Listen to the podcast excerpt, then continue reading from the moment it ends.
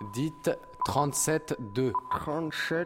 Vous avez 37 messages archivés.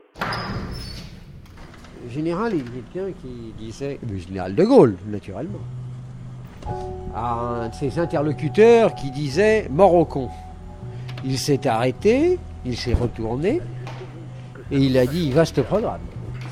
Je pense que c'est à peu près ça. Voilà, très vaste programme. On a tout dit, hein.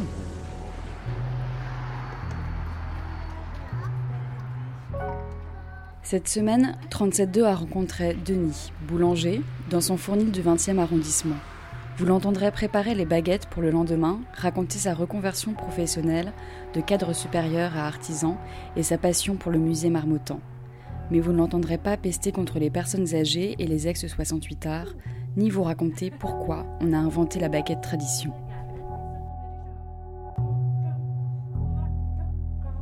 Bien, je m'appelle donc euh, Denis, j'ai 50 et quelques, enfin plus de 50 ans, donc je fais partie des seniors. Alors, physiquement, euh, petit garçon de 1m72, euh, la moustache, chose essentielle, cheveux qui commencent à être poivre et sel, une particularité physique d'une banalité euh, redoutable et permanente depuis mon plus jeune âge. Je euh, fais fonction de boulanger dans ma vie professionnelle, tout en sachant que je n'ai exercé ce métier que depuis 5 ans. Alors avant, j'ai exercé des multiples fonctions euh, de, on va dire, cadre administratif parce que ça fait bien, dans différentes structures. Donc j'ai dû commencer par le CNRS, passer par l'INSEE euh, et terminer par euh, une grande association de formation professionnelle, la première de France. J'ai exercé euh, toutes les fonctions possibles et imaginables jusqu'à occuper au dernier moment les fonctions de secrétaire général de cette grande association. Suis le pur produit de l'université française de la Troisième République, c'est-à-dire que j'ai euh, bénéficié d'un d'un doctorat de sciences économiques en même temps que je faisais Sciences Po et puis euh, j'ai fait diverses petites choses à côté qui euh, tenaient à l'attachement que j'avais pour un certain nombre de matières d'enseignement. euh. donc j'ai une licence de maths et puis j'ai fait de l'histoire et de la sociologie pour compléter mon cursus. Je suis devenu boulanger parce que j'ai été d'abord licencié de mon entreprise et pas pour des raisons économiques et purement pour des raisons politiques. Et c'est une formidable boîte qui est en train de couler par l'incompétence de son dirigeant de l'époque quand j'ai été licencié, puisque j'ai été licencié pour avoir dit qu'il était incompétent. Ce qui est, à mon avis, une chose absolument à ne jamais faire. Je vous le déconseille. Voilà. Donc, euh, à partir de là, il faut choisir un métier parce que je n'étais pas en âge d'accéder à la retraite tout de suite, ce qui est dommage, je, vous en conviendrai. Donc j'ai choisi un métier qui représentait une passion d'enfance. C'est-à-dire que quand j'étais enfant, mon père était un garçon euh, tout à fait éclairé, il m'emmenait à l'école tous les matins.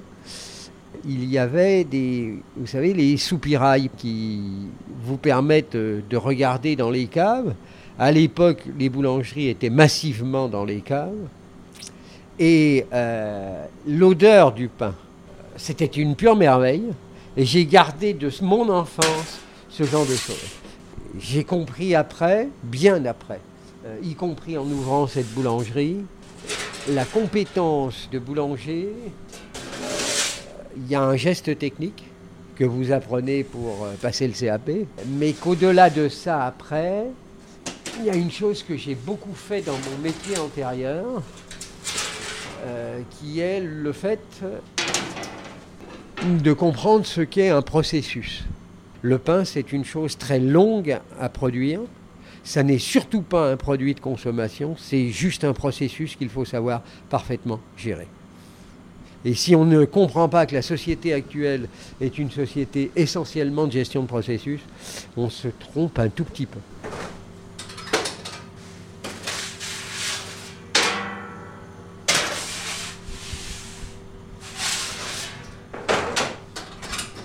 Le pain, c'est la rencontre de quatre éléments. Vous avez de la farine, jusqu'à là, tout le monde connaît. Vous avez de l'eau, jusqu'à là, tout le monde connaît. Vous avez de la levure, là, tout le monde ne connaît pas. Déjà, simplement le fait de savoir que la levure est un champignon. Et puis enfin, vous avez du sel. Avec ces quatre éléments mélangés d'une façon ou d'une autre, vous pouvez obtenir des résultats totalement différents. Qu'est-ce qui va faire la qualité du pain? C'est la qualité du temps qu'il va passer à devenir pain. Le travail du boulanger, c'est de choisir juste quelle technique il va utiliser pendant le temps où s'écoule le, le, bon pain. Toute la question, c'est de faire travailler la levure de la façon la plus sophistiquée possible. Donc c'est un métier où il faut beaucoup réfléchir. Ce qui est tout le contraire de ce qu'on a fait de la boulangerie. Quand vous avez un profil qui est du type du mien, vous êtes plus à même de comprendre ce qu'est un processus, comment ça se gère et comment il faut manœuvrer, entre guillemets, pour arriver à la qualité du pain. Il y a des tas de gens qui achètent des machines à pain en croyant qu'ils vont faire du pain. Ils peuvent toujours y croire. Euh, le problème, c'est que c'est pas vrai. Imaginez que vous ayez une machine à peindre. Vous vous rendez compte? On serait passé à côté de Van Gogh, de euh, Renoir, de Cézanne, euh, de tous ces gens-là. Donc euh, c'est leur âme qui parle à un certain moment. Mais le boulanger, c'est exactement pareil. Le problème, c'est que personne ne le sait. Enfin, si, il y a beaucoup de gens qui disent Ah, le pain est bon ou le pain n'est pas bon. Mais pourquoi le pain est bon et pourquoi le pain n'est pas bon, on n'arrive pas à voir. On ne sait pas. Il y a quelque chose, en tout cas, dans l'âme des boulangers qui relève de l'art. Après, dire qu'ils sont des artistes, euh, maintenant qu'il existe le street art, je vais être très désagréable avec ces gens-là, malheureusement. Non pas euh, sur le principe, ils font des choses très bien, mais simplement je pense que l'art, c'est une œuvre durable. Si l'art ne reste pas, vous ne pouvez pas en apprécier durablement, au sens du temps qui s'écoule, la pérennité. Et donc le pain ne répond pas à la même chose. Je peux juste dire que les gens qui font ce métier, quand ils le font bien et avec une conscience professionnelle irréprochable, euh, je suis persuadé que ce sont des gens euh, bien, en eux-mêmes, dans leur âme, dans leur profondeur. Je reprends la patte. Juste quelqu'un de bien, quelqu'un de bien, le cœur à portée de main, juste quelqu'un de bien. Je ne pense pas que euh, je sois euh, forcément quelqu'un de bien, je suis juste quelqu'un qui essaye de faire euh, le, mieux possible, on va dire plutôt ça, avec tous les défauts qui sont les miens. Le premier défaut, c'est euh, c'est de ne pas être suffisamment euh, tolérant. Certains peuvent croire dans le discours que j'ai que je suis totalement péremptoire sur un certain nombre de choses. C'est pas vrai. Certains, beaucoup, peuvent penser que je suis euh, plutôt intolérant. Ce qui, encore une fois, de mon point de vue, n'est pas vrai, mais en tout cas, c'est un vrai défaut que de ne pas savoir faire apparaître le contraire de ce que les gens pensent. Le deuxième euh, défaut, c'est euh, d'être un peu autocentré sur moi-même. J'ai un certain nombre de, non pas d'idées fixes, mais euh, de façons de voir qui font qu'il n'y a pas d'ouverture suffisante euh, sur un certain nombre de terrains. Comme on me l'a beaucoup reproché, j'en ai parfaitement conscience. Euh, après, le troisième que je, considère comme étant euh, un peu essentiel, c'est que je suis toujours obligé de prendre des comparaisons, des choses extérieures, pour dire les choses aux gens. Je n'arrive pas à être direct sur les gens. Après, il y, a- des gens qui ont pensé que j'étais euh, prétentieux, et je ne le crois pas. Je ne le crois pas parce que j'en ai rien à foutre. Il n'y a pas de métier où il n'y ait pas de profondeur et de richesse.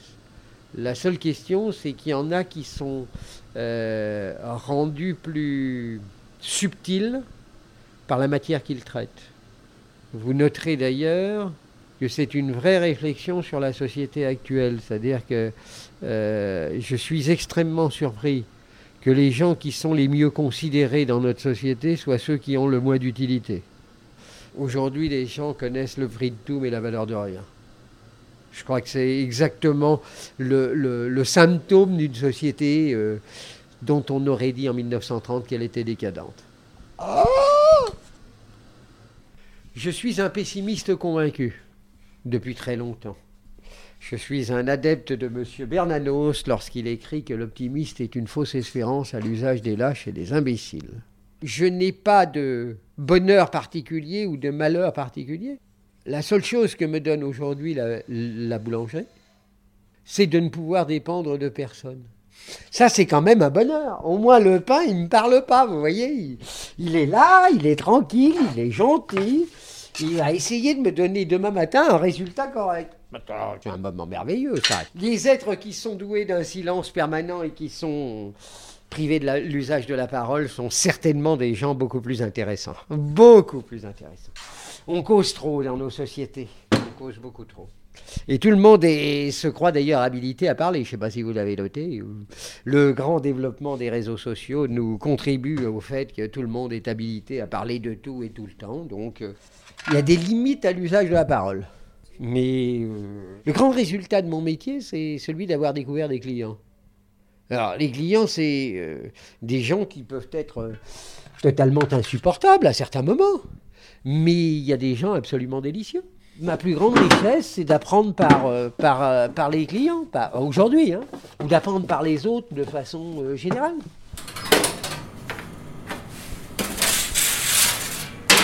J'écris de temps en temps des livres. J'en ai écrit un sur mon, métier, puis je suis en train d'en écrire un autre euh, sur ma pensée. Il faut toujours se livrer à cet exercice dramatique qui est celui d'être devant une page blanche et d'avoir quelque chose à dire.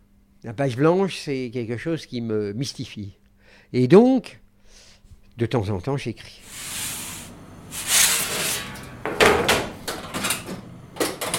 Mon lieu de perdition préféré, c'est euh, un endroit où je vais toujours réfléchir à un moment ou à un autre, au moins une fois par an. C'est le musée Marmottan. C'est un endroit où je me perds tout le temps. Parce que c'est l'endroit qui, pour moi, euh, incarne le mieux l'excellence française en matière de, de peinture. Il y a dans votre vie des endroits qui vous marquent. Et Marmottan fait partie, pour moi, d'un endroit que je n'oublierai jamais. euh, je pense, même quand j'aurai plus de mémoire, je crois que je garderai en tête euh, Marmottan. Parce que c'est un endroit magique. C'est comme le pain, c'est magique. Il y a quelque chose que je peux pas expliquer d'autre, c'est magique.